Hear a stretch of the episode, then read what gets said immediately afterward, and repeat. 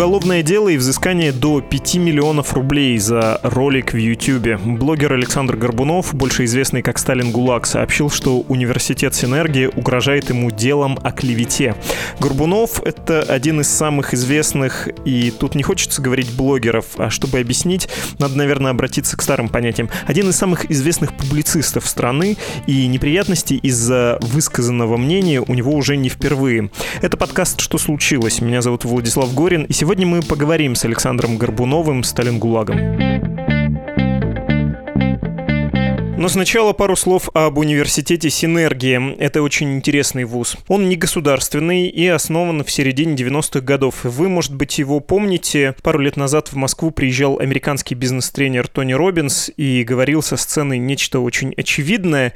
И тогда стоило это выступление очень дорого, от 15 тысяч рублей до полумиллиона рублей. И после часть зрителей была в восторге, поскольку это очень вдохновляющим показалось им зрелищем, а часть почувствовала себя обманутой. Ну, мало информативно, тривиально. Ну так вот, Синергия была организатором этого выступления Тони Робинса. На сайте Синергии сказано, что там сейчас учится 95 тысяч студентов из 50 стран. Это очень много. И у университета есть критики, которые говорят, что, по сути, их высшее образование не является высшим образованием. Это такая замена, притом платная. Им не нравится качество знаний, сосредоточенность вуза на зарабатывании, а не на образовании. И они припоминают синергии близкие отношения с движением «Наши», участие в открытии офиса организации «Русский мир» в Дамаске и вообще такую особую лояльность по отношению к власти. В 2018 году из издание проекта публиковало любопытное расследование о синергии. В частности, там есть такой эпизод, когда ряд известных людей, в первую очередь предпринимателей, узнают от журналиста, что они, оказывается, состоят в наблюдательном совете вуза, а сами про это не знают. То есть их имя используется для рекламы, для повышения статуса, а сами люди об этом даже не осведомлены. И хочу привести вот такую цитату из статьи проекта о синергии. Министерство образования давно борется с заочным образованием образованием и малоэффективными частными вузами. Парадоксально, но выгодоприобретателем этой борьбы становится Синергия, сама построенная на заочном принципе образования. За последние годы Синергия пополнилась бывшими студентами распущенных Московской академии предпринимательства, Современной гуманитарной академии, Московской академии образования Натальи Нестеровой, Московского технологического института. Конец цитаты. Ну все, про Синергию поняли? Теперь давайте поговорим с Александром Горбуновым Сталингулагом. Здравствуйте, Александр. Добрый день. Университет Синергия потребовал, чтобы вы удалили со своего YouTube-канала две видеозаписи, в которых упоминается это учебное заведение. В одной записи сказано, что университет получил из бюджета миллиард рублей, а в другой, что ВУЗ оштрафовали из-за сбора отпечатков пальцев у школьников. В чем все-таки претензии? Потому что вы во время своего видео объясняете что-то про репутацию этого учебного заведения, о качестве обучения там, но по существу все-таки претензии к фактам, нет? Вы знаете, там на самом деле язык этой претензии понять, что внятно трудно, поскольку такое ощущение, что они просто накидали все, что у них было в голове. Там есть претензии на то, что я использовал их товарный знак, хотя это абсолютно абсурд, поскольку товарный знак нужно спрашивать у правообладателя разрешения только если ты продаешь услуги либо какие-то товары. А я просто показал их логотип в своем ролике, чтобы было понятно, о ком идет речь. То есть, ну, и, и мне кажется, вообще, на самом деле, история странная тем, не хотелось бы строить каких-то конспирологических теорий, но то, что одно видео я вообще выложил 10 месяцев назад, а второе видео было выложено в начале этого года – то есть такое ощущение, что они там просто копали, им нужно было просто к чему-то прицепиться, либо им, либо там, людям, которые стоят за этим как бы университетом. Мы давайте с вами чуть позже поговорим про то, может быть, это не конкретный факт, а часть какой-то компании, но сначала нужно, наверное, объяснить насчет ваших видео. Вы делаете в YouTube шоу в формате «Вижу новости, обсуждаю новости». Там обычно не один сюжет, а несколько, и, по сути, такие комментарии, видеоколонки. Кстати, к видео про синергию, к которым сейчас есть претензии у этого вуза. Там одно описание конкретно этого сюжета звучит как «Лохотрону синергии дадут миллиард бюджетных денег. Кто нас будет учить э, бизнесу?» А второе видео «Суд оштрафовал университет синергии за сбор отпечатков пальцев». Я понимаю, что специфически это очень вуз. Он большой, коммерческий, с яркой маркетинговой политикой. И вот эта история, которую они организовывали с гастролями бизнес-тренера Томми Робинса, она довольно многих удивила, как они собрали деньги за, в общем, не очень сложный рассказ о том, как добиться успеха. В общем, гениальное коммерческое предприятие. А у вас можно сказать, что к этому вузу какой-то особый интерес, что вы часто о нем рассказываете? Да нет, я бы так не сказал. Там, если мы сейчас не будем тратить на это времени, но если мы, и об этом я говорил в своем видео, про то, когда им дали миллиард на пропаганду предпринимательства – там они, они взяли каких-то авторов, которые, по их мнению, должны будут обучать людей предпринимательству. И там такие книги, сейчас я уже не помню, один из авторов что-то типа «Как произвести впечатление на мужчину», потом там «Как похудеть за сколько там секунд». То есть вообще какой-то ну, полнейший бред.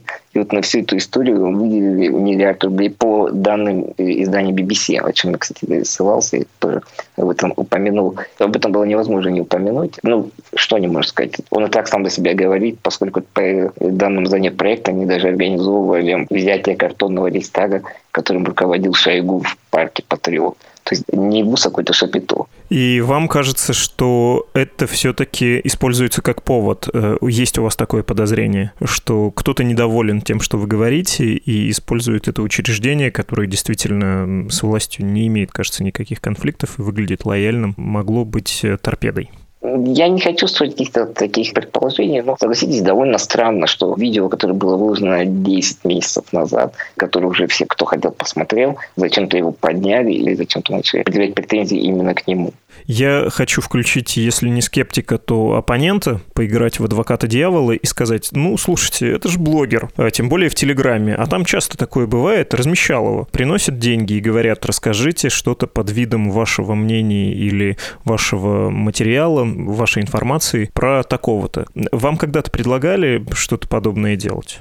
Это было очень давно, какие-то такие предложения. Дело в том, что эти предложения сводятся к тому, что вы должны быть с кем-то лично знакомы. А я никогда ни с кем не контактировал, ни в журналистской среде. То есть я далекий в этом плане от медиа человек, поэтому ничего в этом плане мне не поступало серьезного, чем можно было бы говорить. Но это пишут, и там же знаете, как это все приходит, когда указан у вас контакт, куда пишут люди по поводу коммерческой рекламы. И они пишут, можно написать рекламу, например. Вы спрашиваете, а рекламу чего? Ну и когда начинается вот мы точно не знаем, ну, там какую-то статью и прочее, и на этом все, разговор как бы заканчивается. Вы говорите, что я такого не размещаю? Даже нет смысла не такого говорить. Достаточно посмотреть на то, что я пишу, и понять, что там этого нет поскольку вы сами прекрасно видите, когда происходит какое-то подобное размещало, это все прям как под копирку там про какого-то депутата или про еще чего-то там. Ну, мы знаем ряд телеграм-каналов, которые этим регулярно занимаются, и это выглядит достаточно смешно и комично. Такой, да, обычно посев в сетке. Ваш телеграм-канал, если про него говорить, собственно, он называется «Сталин ГУЛАГ», был и остается в числе наиболее популярных каналов России. Разные есть системы подсчета, но точно можно говорить, что вы в десятке самых популярных в России телеграм телеграм-каналов. Вы там занимаетесь, по сути, публицистикой, и так же, как и в своем YouTube-шоу. При этом популярность у вас высокая. Чем вы это объясняете? Потому что для меня это, конечно, удивительный феномен. Я не знаю, чем я объясняю. Видимо, то, что я пишу, нравится людям. Вот, собственно говоря, и все. Никаких других предположений у меня нет.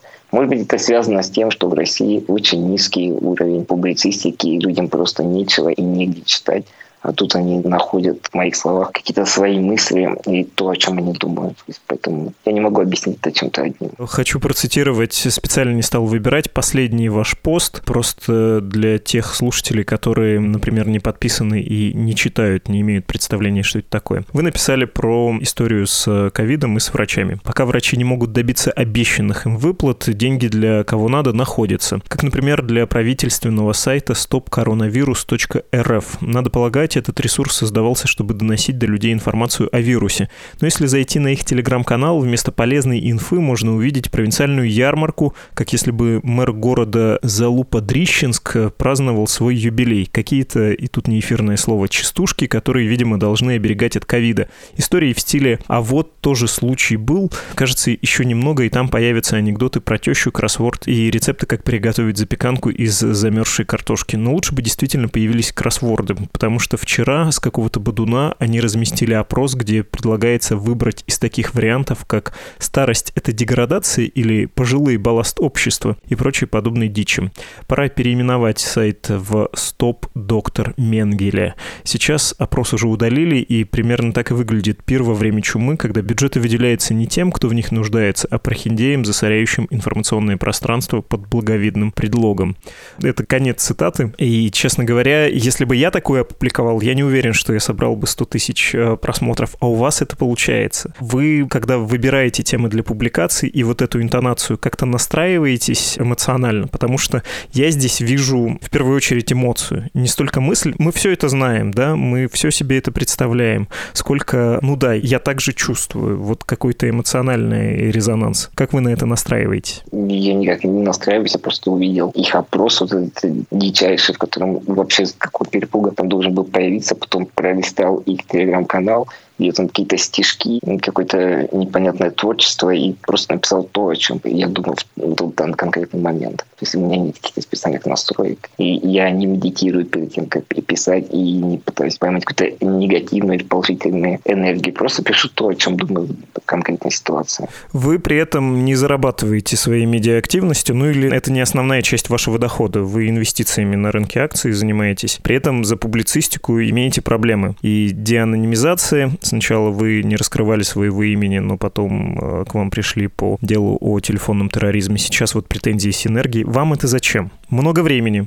много внимания ненужных вам людей, в том числе в погонах, но при этом, наверное, не основные деньги. Нет, у меня периодически появляется коммерческая реклама, ну да, в учет того, что какие-то компании не очень хотят размещаться в своей рекламной кампании в телеграм-каналах или на YouTube-каналах, где есть какая-то политическая повестка, поскольку они опасаются Поэтому это не может быть единственным источником дохода. Но я пишу просто потому, что мне нравится и потому, что я хочу писать в этом говорить. То есть одного моего желания для этого достаточно. А сколько вы времени тратите на то, чтобы заниматься инвестициями, а сколько на Telegram, YouTube, Twitter? На Telegram, Twitter я трачу, может быть, час, а то, может быть, того меньше времени. То есть мне время как-то... Я просто читаю новости, где я и так, и так слежу за ситуацией в стране и в мире, а чтобы написать пост в Телеграме, то уходит, ну, может быть, минут 15-20 максимум. На YouTube уходит, конечно, времени побольше, поскольку это для меня относительно новая история, и она интересна, и мне интересно в этом развиваться. Но, опять же, может быть, в неделю, если мы возьмем, то, наверное, два дня в неделю уходит на YouTube. А все остальное время я занимаюсь другими делами. Про другие дела хочу вас спросить. Вы как-то говорили, что занимаетесь криптовалютой, инвестицией в эту сферу. Все еще интересуетесь, во-первых, и, во-вторых, что вы думаете по поводу проекта Павла Дурова «Тон», который закончился в силу э, специфики американского законодательства, скажу деликатно. Да, очень жаль, что проект Павла Дурова так закончился, и это очень плохо, поскольку он бы действительно серьезно изменил именно мир финансов, и для людей принес бы гораздо больше пользы. Ну, видите, американская власть посчитали иначе. И вот здесь, конечно же, если бы российская власть, она действительно была бы такая антизападная, как они нам об этом рассказывают, а не опереточная, и они действительно хотели противостоять Западу, то они бы тогда создали наоборот, все условия для того, чтобы Павел и любые другие люди, которые не вписываются в такой глобальный мир, могли создавать альтернативные продукты, в частности, в криптоисториях, каких-то других IT-секторах. И тогда бы действительно мы могли бы увидеть серьезные изменения в мире. Но, как видите, этого ничего нет. А можно чуть подробнее об изменениях в мире? Как это могло бы поменять э, систему? Потому что, ну, все-таки Тон был, пожалуй, системным продуктом. Системный проект просто... Он обновляет скорее систему, чем взрывает ее изнутри. Нет, Тон, конечно же, меняет абсолютно систему. То есть, вот, ну, вы представляете, что на тот момент в Телеграме 400 миллионов пользователей. И все эти 400 миллионов пользователей получают возможность пересылать друг другу деньги. Это только самое начало. Что можно там напридумывать там полный простор для мысли и творчества. И тогда он, соответственно, делает ненужным привычные банки и другие финансовые институты. И, конечно же, это тем людям, у которых есть интерес в этих институциях, им это, конечно же, не нравится. Но мы видим, что вся эта криптоистория находится под таким давлением и гнетом со стороны официальных властей, которые не дают развиваться криптоэнтузиастам в том объеме, в котором им нужно. И Павел Дуров стал вот одним из этих людей, который попал под этот прессинг. Ладно, я не специалист, мне всегда казалось, что это что-то похожее на китайский Вичат. Хорошо, я, я просто в нашем разговоре заметил, что вам намного интереснее говорить про криптовалюту, чем про а, политику и публицистику. Вы как-то хотели же завязать с Телеграмом, потому что угасал ваш интерес. Вы, кажется, Елизавете Осетинской это в русских нормах говорили. Да, ну я же человек, у меня бывают разные эмоциональные состояния. Это видно по моему Телеграму. Когда-то я пишу больше, когда-то я пишу меньше, когда-то я вообще не пишу. То есть поэтому все зависит от того, в каком настроении и расположении я нахожусь в данный конкретный момент. Спасибо большое, Александр Горбунов, Сталин ГУЛАГ. До свидания. Спасибо.